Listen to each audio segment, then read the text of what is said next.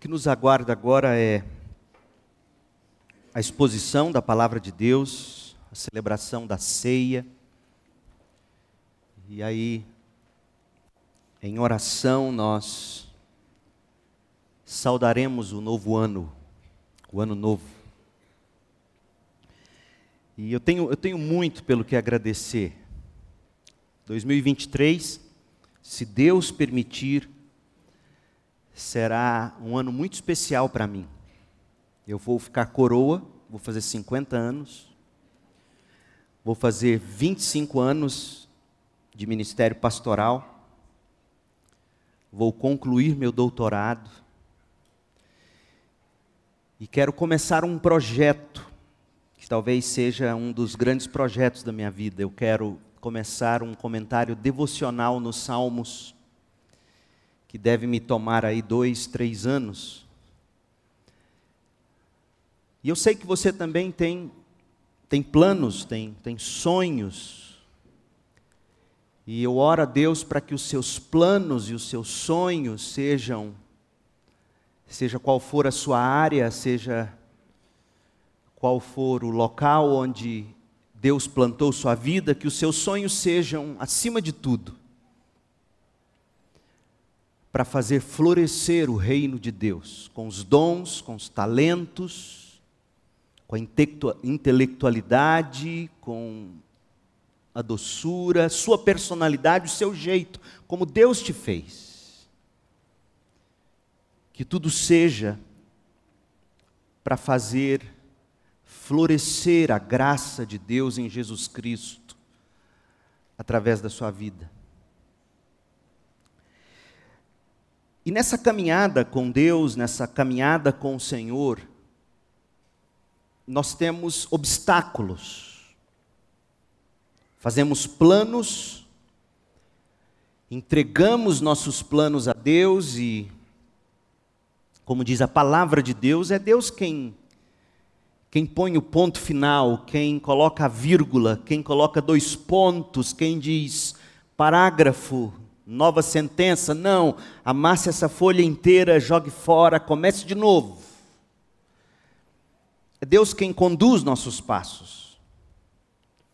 É Deus quem diz o, o sim e o amém, é Deus quem, quem completa. Nessa caminhada, o que mais atrapalha a nossa trilha são aqueles momentos em que a gente se abala. Nossa alma se abala e a nossa alma se abala por tão poucas coisas. E esses abalos, eles, eles têm, infelizmente, todo o poder de nos tirar do percurso de nos fazer parar aquilo que Deus deseja que prossigamos, de nos abater e de nos fazer querer desistir de tudo. Quando a alma se abala, seja por que motivo for, nós somos nós somos tentados a parar e a desistir. É quando é quando a gente sofre os maiores riscos. Pensando nisso, na alma abatida, na alma abalada, e, e, e, sinceramente, isso aqui não é não é conversa fiada, não é conversa jogada fora, não é para encher linguiça, como se diz. Quanto mais eu vivo e quanto mais os anos passam, mais eu percebo o quanto o ser humano está frágil diante de qualquer abalo sísmico, seja de que natureza for. O quanto as pessoas estão cada vez mais abatidas, as pessoas estão cada vez mais abaladas, e isso cada vez mais cedo. Pensando nisso, foi que eu decidi, em oração, que este final de ano nós refletiríamos sobre o profeta Abacuque quando a alma fica abalada. eu decidi que olharíamos para Abacuque em busca da arte de ter fé. Fé para seguirmos adiante com os planos de Deus para a nossa vida, para a nossa igreja, para a sua, para a minha família. A arte de ter fé, porque sem fé é impossível agradar o Senhor. A arte de ter fé, porque tudo que não é feito com fé, diz o apóstolo Paulo, é pecado. A arte de ter fé, porque a fé é a âncora que nos mantém quando tudo chacoalha, quando as, as ondas e as tempestades batem no barco da nossa vida. A arte de ter fé quando a alma se abate, a arte de ter fé quando a alma se abala. É, é sobre isso que eu quero tratar com você. Portanto, abra sua Bíblia no livro do profeta Abacuque, no capítulo 1. Nós vamos ler a partir do verso 12. O capítulo 1 de Abacuque, no versículo 1, estampa para nós, no verso primeiro, o cabeçalho do livro. Do verso 2 até o verso 4, nós temos a primeira queixa do profeta. O livro de Abacuque é um livro de queixas, é seu diário, são suas anotações, é a sua experiência com Deus. É o que Vitória, como testemunhou para nós, faz com seu caderno de oração. Abacuque, o livro dele é o caderno de oração dele, são as queixas dele a Deus. E a primeira vai do verso 2 ao verso 4. Do verso 5 ao 11, Deus dá a sua primeira resposta ao profeta. Nós já estudamos até o verso 11. Se você não, não esteve conosco, você pode encontrar tudo isso no nosso canal no YouTube, no site da igreja, e, e você terá acesso. Hoje à noite, e terminaremos amanhã à noite, porque eu quero você de volta amanhã à noite, depois, depois da ceia de Ano Novo e o bom sono de 1 de janeiro. Nós vamos nos deter na segunda queixa de Abacuque, verso 12 em diante. Abacuque 1, 12. E por que que eu chamo de alma abalada? Porque Abacuque, quando ouve a, a primeira resposta de Deus, do verso 5 ao verso 11, parece que Abacuque ficou mais abalado do que já estava. Ó oh, Senhor meu Deus, verso 12, meu santo, tu que és eterno, certamente não planejas nos exterminar Ó Senhor, nossa rocha, enviaste os babilônios para nos disciplinar, como castigo por nossos pecados. Mas tu és puro e não, e não suportas ver o mal e a opressão, permanecerás indiferente diante desses traiçoeiros, ficarás calado enquanto os perversos engolem os que são mais justos que eles somos apenas peixes para ser apanhados e mortos, somos apenas seres do mar, ou somos como os peixes e os répteis que não tem quem os guie. Seremos fisgados por seus anzóis e pegos em suas redes, enquanto eles se alegram e festejam, estão eles oferecendo sacrifícios as suas redes e queimarão incenso diante delas, dizendo: Essas redes nos enriqueceram. Deixarás que permaneçam impunes, continuarão a destruir cruelmente as nações. Veja, Abacuque está abalado com o que ouviu de Deus. Deixa eu te dizer uma coisa. Eu não gosto do que eu vou te dizer. Mas há momentos em que Deus, quando fala conosco, nos abala. Há respostas de Deus às nossas orações, como é o caso aqui. em que Deus nos abala. Mas veja a atitude de um homem de Deus, de uma mulher de Deus, quando Deus o abala, quando Deus a abala. A questão não é se, se eu ou você ficaremos abalados diante do que Deus faz ou fala, a questão é como reagiremos. E a reação de Abacuque, depois de, de tão explicitamente abrir para nós o abalo do seu coração, a resposta, a atitude está no primeiro verso do capítulo 2 que é a sequência do que estávamos lendo. E a atitude é esta: subirei até minha torre de vigia e ficarei de guarda. Ali na minha torre de vigia esperarei para ver o que Deus diz. Esperarei para ver que resposta Deus dará à minha queixa.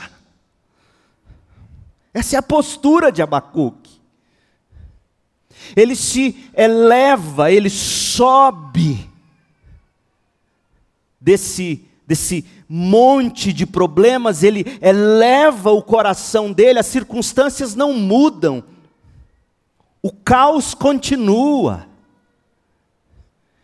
Dia 1, dia 2, dia 3, dia 4, dia 5, os problemas estão aí, os boletos chegarão.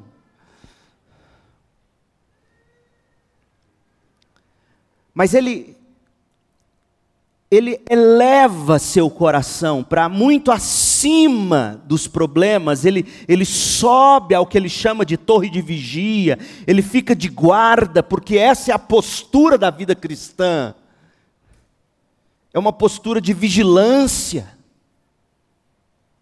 Por isso que é cansativo viver e ser crente, porque o crente nunca baixa a guarda, ele está sempre vigiando, porque ele sabe que o inimigo da sua alma está como um leão ao derredor, e, e, e, e na, na primeira falha, no, no momento em que ele baixar um pouquinho a guarda, esse leão traga a vida dele.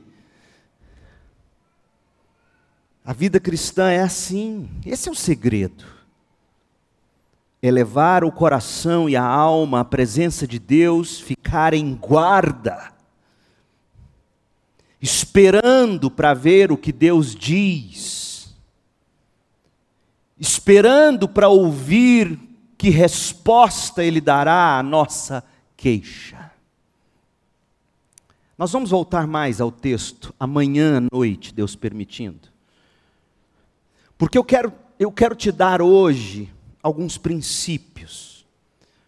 Como nós veremos na próxima mensagem, princípios que Abacuque colocou em prática. Mas antes de, de colocá-los para vocês na vida de Abacuque, eu quero mostrar para vocês que esse é de fato um princípio bíblico. Deixe-me dizer antes o seguinte: o livro de Abacuque é de uma atualidade impressionante foi escrito no sétimo século antes de Cristo. E Abacuque, ele aborda questões que intrigam a gente ainda hoje. Abacuque levanta questões profundas sobre os caminhos de Deus ou sobre a maneira de Deus agir. Porque, gente, é mais ou menos sempre assim: de um lado, Deus faz nada. Pense, por que Deus, em face do mal, parece imóvel tantas vezes? Por que Deus não faz alguma coisa? Por que, que Deus não muda esse homem? Por que, que Deus não muda essa mulher? Por que, que Deus não muda esse filho? Será que o crime compensa, afinal, tantos ímpios e injustos? Por que, que Deus não faz nada? Será que vale mesmo a pena ser justo, ser santo? Vale a pena ser bom neste mundo? Olha ao redor. Honestamente, tantas vezes um ímpio, um sujeito sem escrúpulos, parece estar vivendo mil maravilhas, enquanto os justos falta-lhes a medicação, como ouvimos hoje à noite. Tantas vezes é assim. De um lado você ora, ora, ora, como Abacuque vinha orando. E Deus faz nada. Pelo menos não aos seus olhos. Por outro lado, Deus, quando resolve falar ou fazer, Deus não pode agir assim, meu Deus. Pense. Porque Deus, quando finalmente resolve agir, parece injusto. Por que, que Ele está fazendo as coisas desta maneira? Por que, que Ele está permitindo isso acontecer? Por que os babilônios? Por que essa enfermidade? Por que esse caos? Meu Deus, eu tenho orado, eu tenho te buscado. Meu povo, as questões de Abacuque são atualíssimas, elas são as nossas questões. Ou seja, na caminhada da fé, por que é tão difícil discernir os caminhos de Deus? De fato, gente, os problemas se agigantam diante dos nossos olhos e o nosso coração fica perplexo. Se nos faltar a perspectiva certa para encarar o estado das coisas no mundo ao redor. É disso que a gente precisa, da perspectiva certa para encarar o estado do mundo ao nosso redor. Quer ver uma coisa? Deixe-me pintar alguns cenários. Suponhamos que você perdeu o seu emprego. E você perdeu o emprego por ter feito o que é certo por não mentir, por não roubar. Você não lucrou, você não ganhou porque você não fez como todo mundo faz. Suponhamos que você perdeu o emprego por fazer o que é certo. Suponhamos que você não tenha ganhado por fazer o que é certo. Suponhamos que alguém que não gostava de você te perseguiu e você orou tanto, e você fez tanto bem, e você fez o certo. Por que, que você perdeu o emprego? Por que, que você não ganhou o que deveria ter ganhado? E aí vem a pergunta, a dolorosa pergunta, que a gente sente, que a gente faz e tantas vezes tem vergonha de expressar. Qual é a pergunta? Por que Deus? Que o Senhor permitiu que isso acontecesse? Suponhamos ainda que você estivesse doente. E seu médico, piorando tudo, fez um diagnóstico errado do seu problema. Resultou no agravamento do seu estado de saúde. Você quase morreu e ficou com sequelas irreparáveis.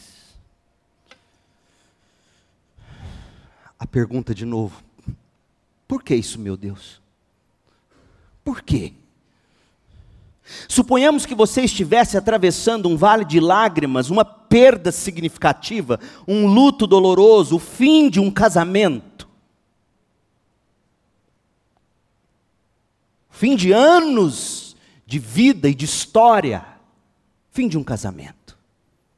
Fim de um noivado fim de um namoro de anos. Você orou, você lutou, acabou. E acabou do pior jeito, porque essas coisas não tem como acabar bem. Será que Deus não se importa com você? Por que, que Ele permitiria isso? Porque logo comigo, ó Deus.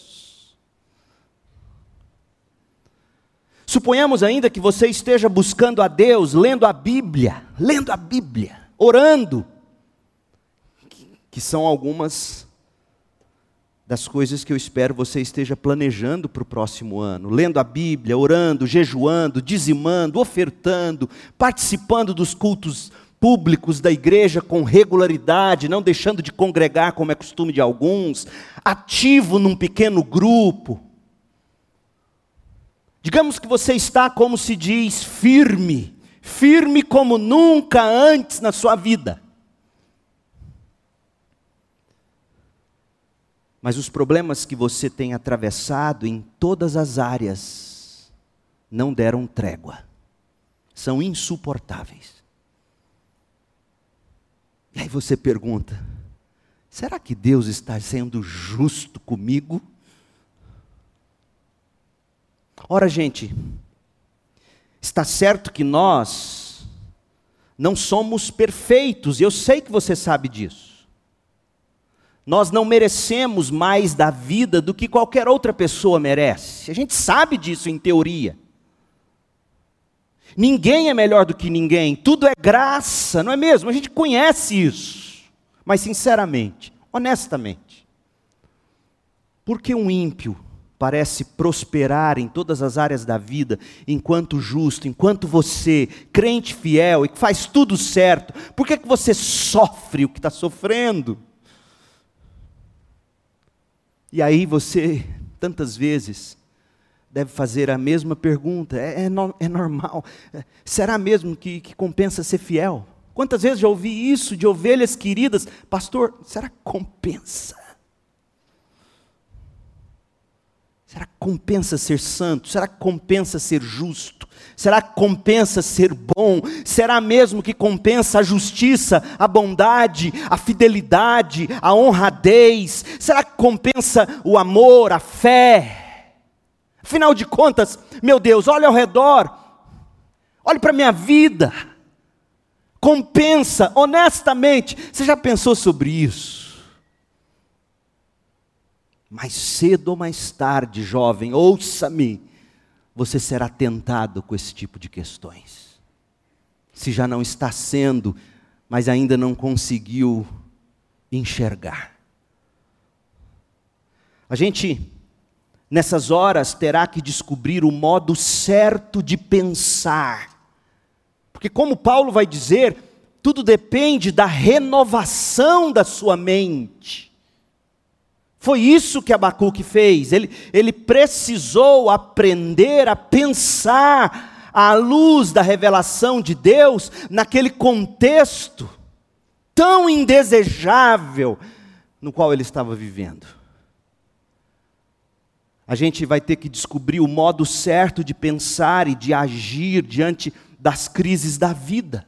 Você terá que aprender o modo certo de pensar e de agir em 2023, se você quiser sobreviver à perplexidade, ao pânico que determinados acontecimentos ou situações nos provocam. De repente as coisas fogem do controle.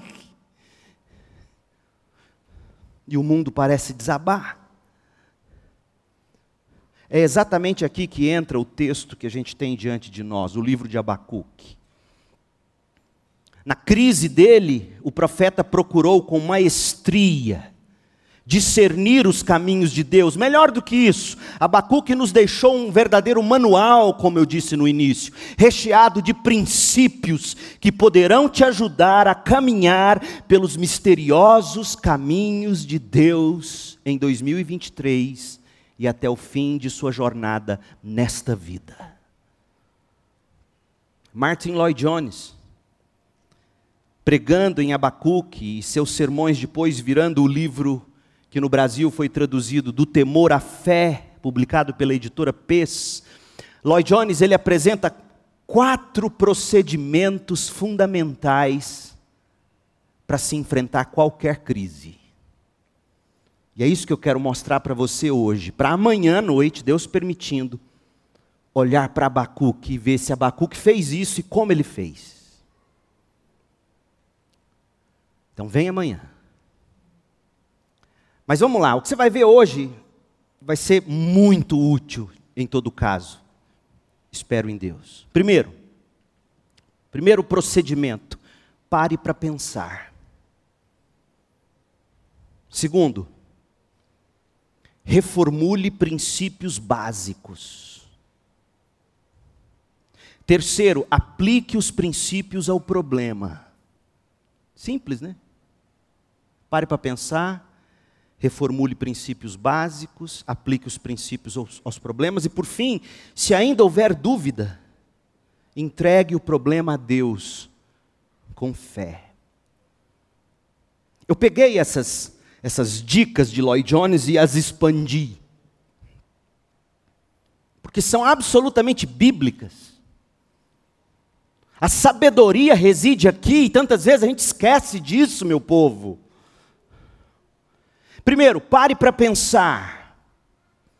Contrário do que sempre fazemos em face da crise, ou, ou da dor, ou do sofrimento, a primeira regra é pensar, parar e pensar em vez de falar. Ou em vez de apagar a mente, para não se pensar, são dois extremos. Em meio da crise, ou a gente tenta apagar a mente de algum modo, entorpecentes, prazeres ilícitos, comida, bebida, remédios, prazeres alucinados. Tudo que você não quer é pensar, você apaga como se fosse possível arrancar da tomada. O outro extremo é você fala, fala, fala, fala. E nossas muitas palavras podem incendiar ainda mais a situação, qualquer situação. Preste atenção nestas palavras, nestas pérolas de Salomão, Provérbios 10, 19. Quem fala demais acaba pecando, quem é prudente fica de boca fechada. Provérbios 13, verso 3: Quem controla a língua terá vida longa. Quem fala demais acaba se arruinando. Provérbios 21, 23: Cuide da língua e fique de boca fechada, e você não se meterá em apuros. Olha que dica para o ano que vem. Sobretudo na casa da sogra do sogro. Provérbios 29, 11. O tolo mostra toda a sua ira. Eu falo mesmo. Aí ele espiritualiza, o tolo ele espiritualiza, ele diz assim: o que eu tenho para dizer eu digo na cara. Isso é tolo, tolo, tolo. O tolo mostra toda a sua ira, mesmo que dizendo na cara. Mas o sábio controla a ira em silêncio. Este princípio, parar para pensar, saber ouvir e refletir em silêncio, é a, é a, característica do sábio. Você se lembra dos amigos de Jó? Ele faz Bildade, Zofar e Eliú. Qual desses quatro era o mais sábio? Será que o mais sábio, a gente tende a pensar assim, e eu, eu quero desafiar você a ler alguns salmos, alguns provérbios, o próprio capítulo 37 ou 38 de Jó, 37, perdão, Jó 32, quando Eliú começa a falar, e você vai ver que, contrário do que a gente pensa, não são os anos de vida e os cabelos brancos que tornam alguém sábio. Tem muito idoso tolo, segundo a própria Bíblia. Eu não estou falando aqui desrespeitosamente. Qual dos quatro era o mais sábio? Elifaz, Bildade, Zofar ou Eliú? Os três mais velhos? Os três mais experientes de vida? Elifaz, Bildade, Zofar? Não. O mais sábio era o mais jovem, Eliú. Vale a pena você ler os capítulos que apresentam o discurso de sabedoria de Eliú. Vai de Jó 32 a Jó 37. Ele fala sem parar, depois de ter ficado em silêncio. Quando você lê Jó 32 a 37, você acha que diante dos mais velhos, dos mais experimentados pelos anos de vida, Eliú, ele vai dizer, primeiramente, ele se calou. Ele ouviu atentamente, ele pensou demoradamente, ele refletiu profundamente. Resultado: Eliú agiu e falou com sabedoria. Eliú falou com mais sabedoria e mais propriedade do que os mais velhos que falaram tanto e tanto antes dele. Ele faz Bildade e Zofar. Prova de que de algum modo Deus se agradou do discurso de Eliú, porque você pode estar dizendo assim, ué pastor, mas Deus deu a bronca neles todos, é verdade, neles todos, menos em Eliú. Como é que a gente sabe disso? Leia Jó 42, 7, lá no final do livro. Lá no final do livro, quando Deus chama todo mundo para dar o veredito, o único que não recebe sentença é Eliú. Deus gostou do que Eliú disse. Jó 42, 7. Depois que o Senhor terminou de falar com Jó, disse a Eliú de Temã: Estou muito irado com você e com seus dois amigos, Bildade e Zofar, pois não falaram o que é certo ao meu respeito, como fez meu servo Jó. Cadê Eliú? Deus gostou do, do Eliú.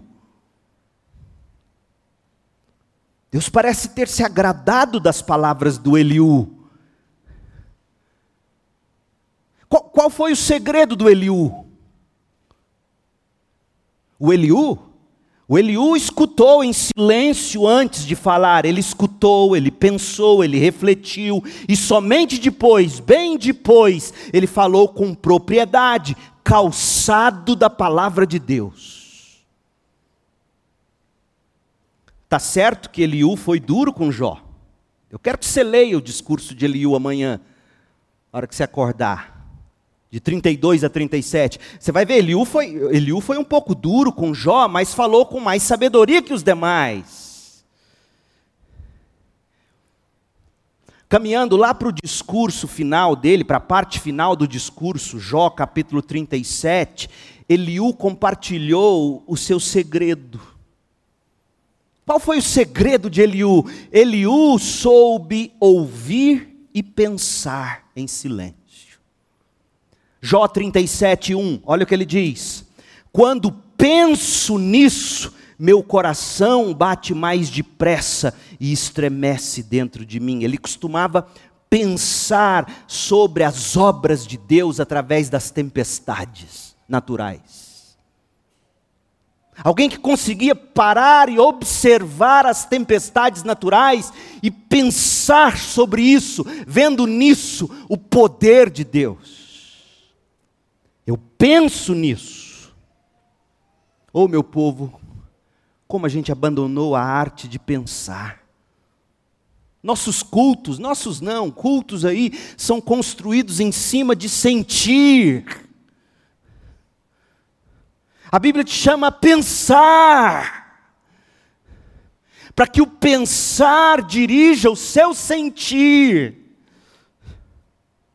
Na sequência, Jó 37, 2, Eliú deu mais conselhos a Jó nestes termos. Olha como Eliú diz, Jó 37, 2. Ouça com atenção, diz Eliú. Gente, para você ouvir com atenção é necessário parar e pensar em silêncio. Jó, ouça com atenção o estrondo da voz de Deus, que da boca dele troveja.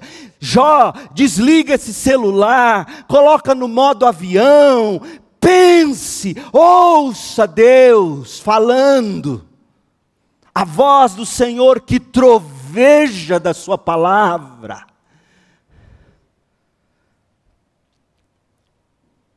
Tem mais, Jó 37, 14. Eliú diz: preste atenção, Jó. E agora vem minhas palavras preferidas. Pare e pense nos feitos maravilhosos de Deus. Sabe por que parar e pensar? Eliú complementa no verso 19, Jó 37, 19. Pare para pensar, porque a gente não sabe o que dizer a Deus, nós somos ignorantes demais para apresentar nossos argumentos, a gente precisa parar e pensar. Quando as coisas chacoalharem ao seu redor, e elas vão chacoalhar, pare para pensar. Olha a importância disso.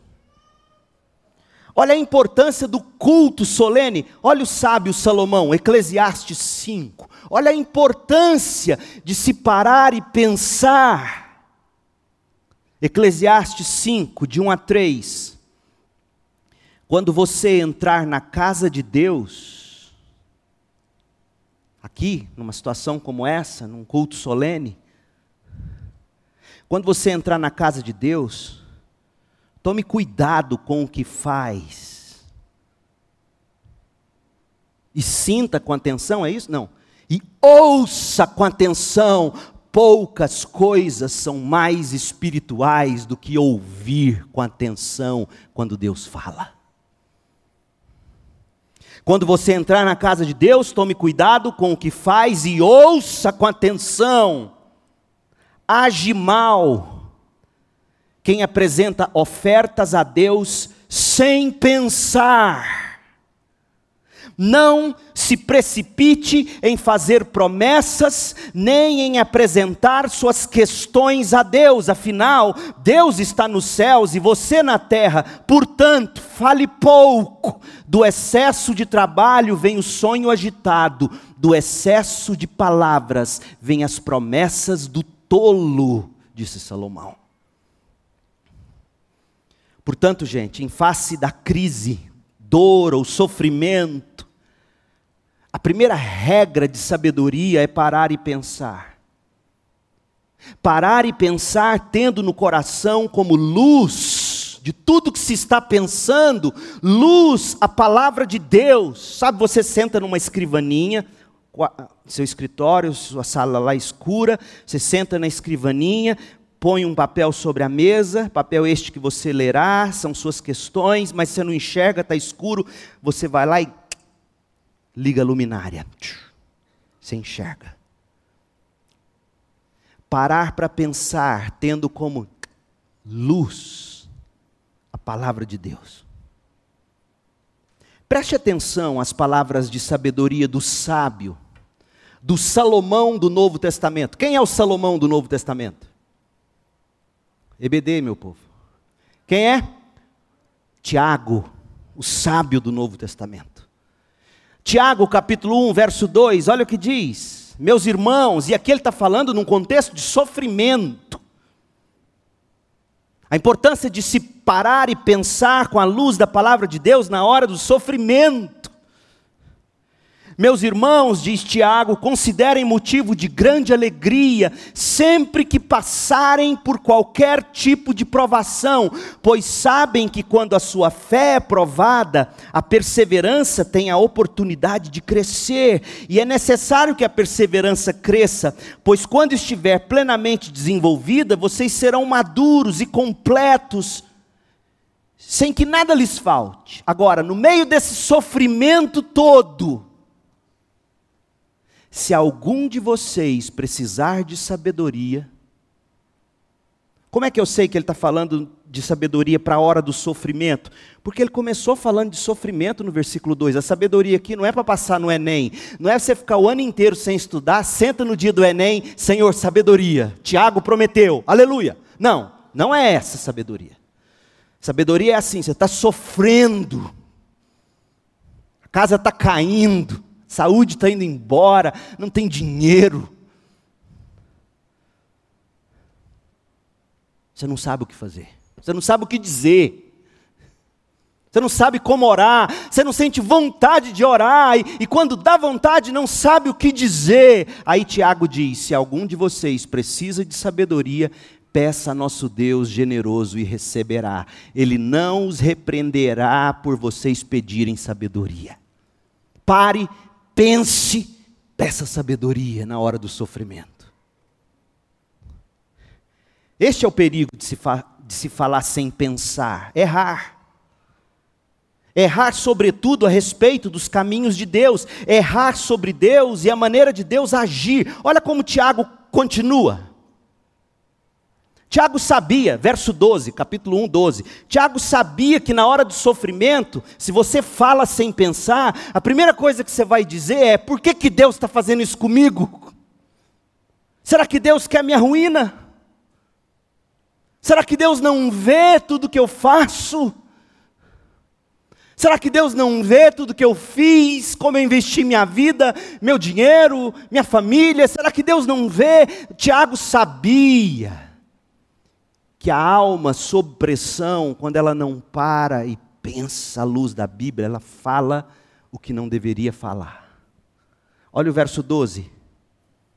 Feliz é aquele que suporta com paciência as provações e tentações, porque depois receberá a coroa da vida que Deus prometeu àqueles que o amam. E quando vocês forem tentados, sofrimento, não digam que Deus está que, que esta tentação vem de Deus, pois Deus nunca é tentado a fazer o mal e ele mesmo nunca tenta alguém. A tentação vem de nossos próprios desejos que nos seduzem e nos arrastam. Ou seja, a pressão é grande, o fogo está alto, você está sofrendo, e você é tentado a achar que Deus está fazendo isso para te destruir. E Tiago está dizendo: não é verdade, Deus não faz isso. Deus não tenta como o diabo tenta. O diabo tenta para roubar, matar e destruir. Deus não. Pare, pense, senão você vai chegar a essa conclusão de que Deus está tá destruindo você, de que Deus quer, quer acabar com você. Pare, pense à luz da Bíblia. O que fazer então em face da provação? Olha a resposta do sábio, Tiago 1,19. Entendam isto, meus amados irmãos. Estejam prontos para ouvir, mas não se apressem em falar nem em se irar. Ouçam a palavra de Deus e não falem apressadamente, não se irem com Deus. A ira humana não produz a justiça divina, portanto, removam toda impureza e maldade e aceitem humildemente a palavra que lhes foi implantada no coração, pois a palavra tem poder para salvá-los. Ouça a palavra de Deus, deixe a palavra de Deus iluminar essa tragédia. Não tome suas conclusões sem a luz da palavra de Deus. Não fale apressadamente sem ouvir a palavra de Deus implantada no seu coração. Pare para pensar. Esteja pronto para ouvir a palavra de Deus. Não se apresse em falar. Ore, pensa, reflita a luz da palavra de Deus implantada no coração. Segundo, reformule os princípios básicos. Ao começar a, a, a pensar, não comece com seu problema imediato. Lembre-se das coisas sobre as quais você está absolutamente certo sobre Deus e reflita sobre elas. Já que tudo está chacoalhando, suas esperanças se foram, tudo aquilo no que você investiu foi para o chão, você tem que encontrar um terreno firme para pisar, e esse terreno firme são os princípios, são as promessas da palavra de Deus. É isso que eu quero dizer com reformular princípios básicos. Então, no que tange aos problemas espirituais, é preciso você se voltar aos princípios eternos, absolutos da Bíblia. No momento em que nos voltamos para os princípios básicos, imediatamente a gente começa a perder o pânico. Só de ouvir Sua voz, só de ouvir Sua voz, de ouvir Seu de sentir seu calor, só de pronunciar o seu nome, os meus medos se vão. Mas de que modo você ouve a voz de Deus e sente a presença calorosa de Deus? De modo a dissipar seus temores, como? A palavra de Deus lida, ouvida, memorizada, meditada.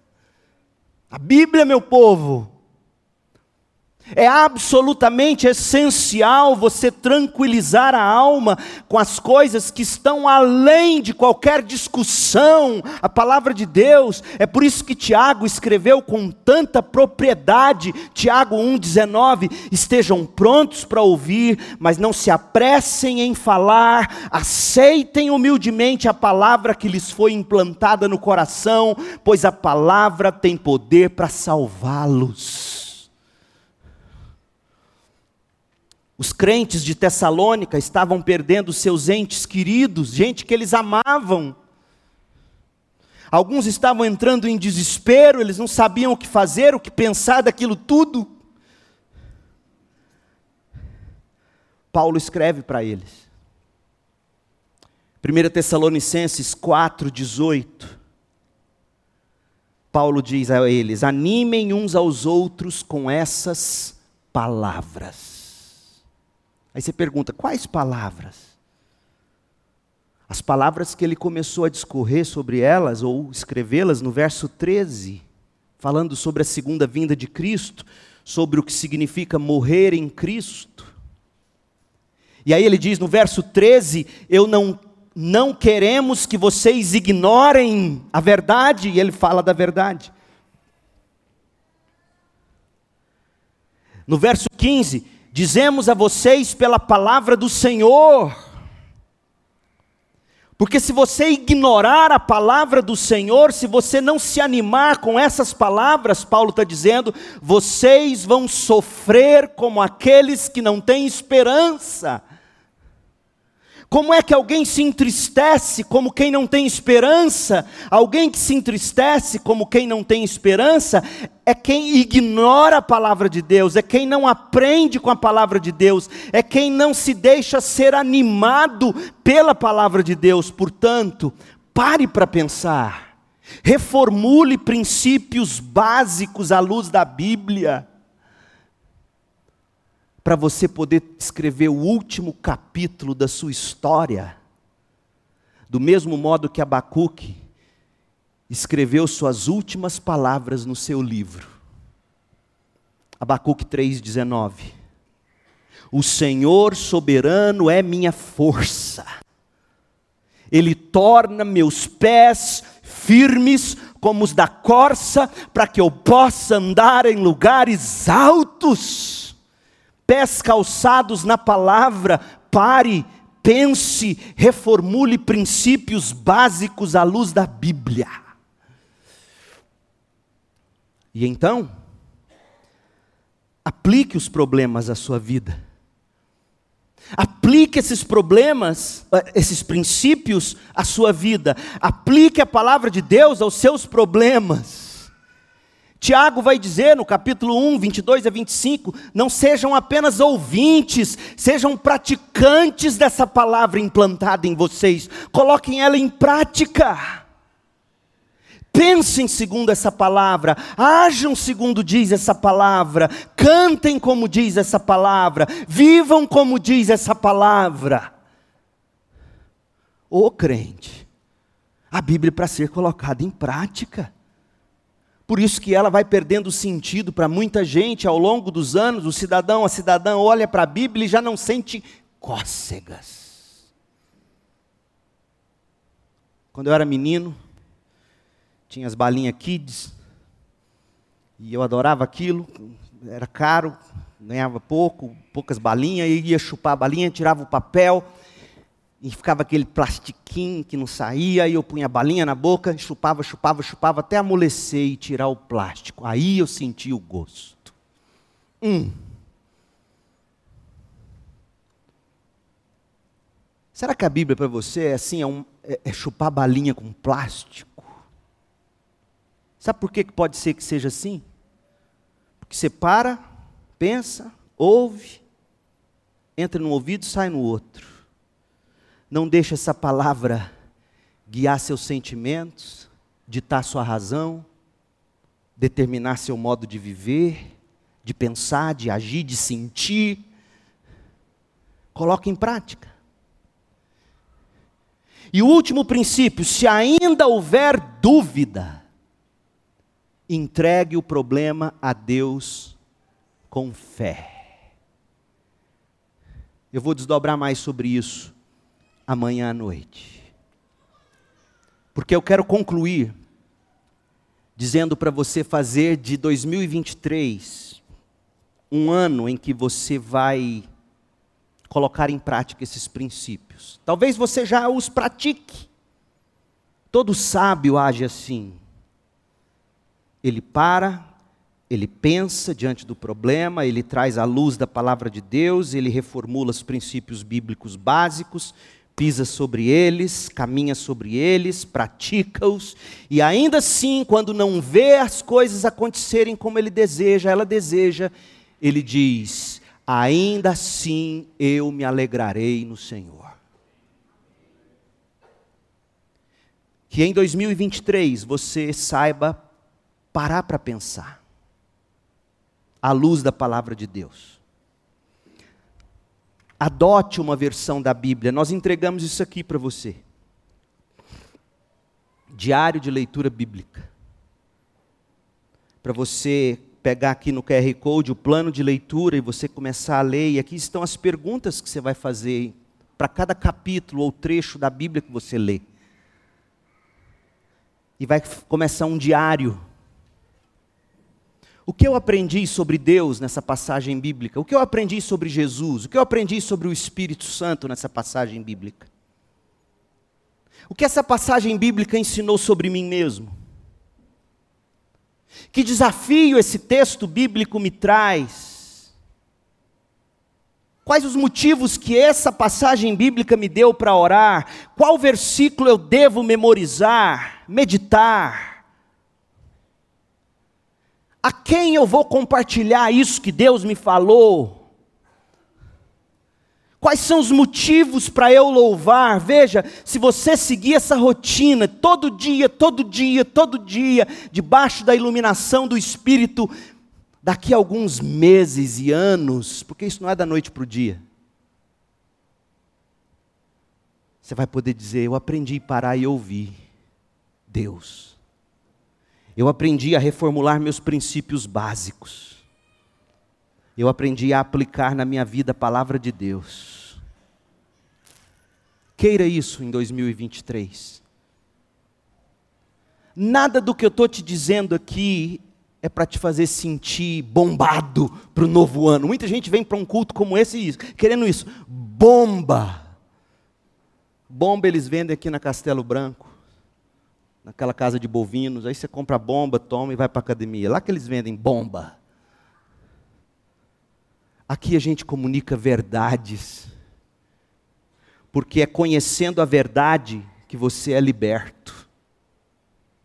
É amarrando o cinto da verdade que você vence a batalha contra o diabo. São adoradores que adoram a Deus em verdade que o Pai procura.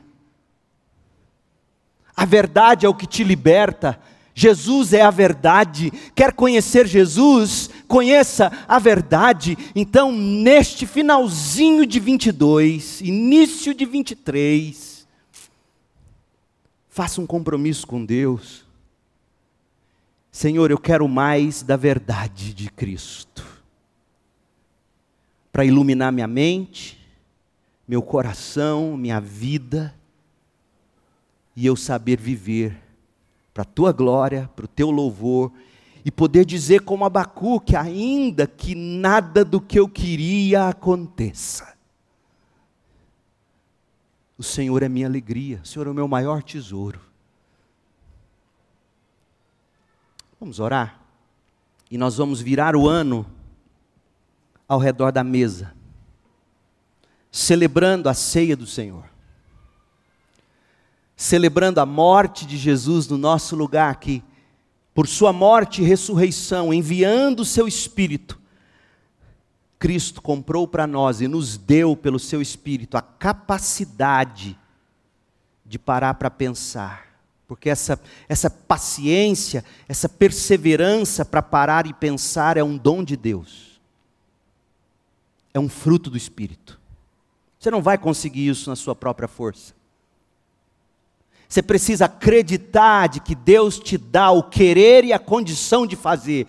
Então Cristo comprou com seu próprio sangue o Espírito para você conseguir parar e pensar, para iluminar sua cabeça e você, seu coração, e você saber redescobrir toda hora, todo dia, os princípios básicos da palavra de Deus, colocá-los em prática, praticá-los no poder do Espírito e, e ter fé para acreditar que, ainda que nada aconteça, é possível me alegrar no Senhor. É possível me alegrar no Senhor. Então, tudo que vamos fazer na ceia está absolutamente conectado com o que a gente acabou de ouvir. Sem o que Jesus fez, sem o que nós vamos celebrar, eu teria dado uma palestra de autoajuda. Qualquer estoico, qualquer filósofo saberia dizer as mesmas coisas. Mas a nossa diferença é que a gente só faz tudo isso pelo que Cristo comprou para nós. Perdão que nos leva de volta a Deus, nos permite acessar a presença de Deus, Espírito que nos dá desejo e condição de fazer. Para 2023, arrume um tempo para você parar e pensar à luz da Bíblia. Organize sua vida devocional. Queira aprender da verdade queira conhecer a verdade, queira fazer sentido da verdade. Coloque isso em prática. Calce seus pés sobre isso. E abrace essas promessas com fé. Mas tudo começa no seu cantinho de oração com Deus. Vamos orar? Enquanto isso, diáconos, por favor, venham à frente. Nós vamos receber o novo ano comendo do pão, bebendo do cálice. Pai querido, em nome de Jesus, muito obrigado pela tua palavra e pelo que Jesus fez por nós. Abençoa-nos, meu Deus, eu te suplico. Abençoa-nos com fé, com esperança. Dá-nos ânimo para começar o novo ano todo dia, todo dia, num cantinho, aos teus pés, à luz da tua palavra, lendo, aprendendo, ouvindo, conhecendo-te, vivendo a tua palavra. Ó oh Deus, como o povo perece por não te conhecer. Como a vida se torna mais áspera, azeda, dura, cruel por não te conhecer. Ó oh Deus, dá-nos a graça neste ano de, de querer e de conseguir abrir a Bíblia. E que o Espírito de Deus ilumine a nossa mente, que a gente possa achar Jesus em cada, em cada verso, em cada parágrafo, em cada página da Escritura. E que a doce voz do Senhor Jesus possa, ó Deus, acalmar nossos temores, nosso coração. Nós suplicamos, em nome de Jesus, amém.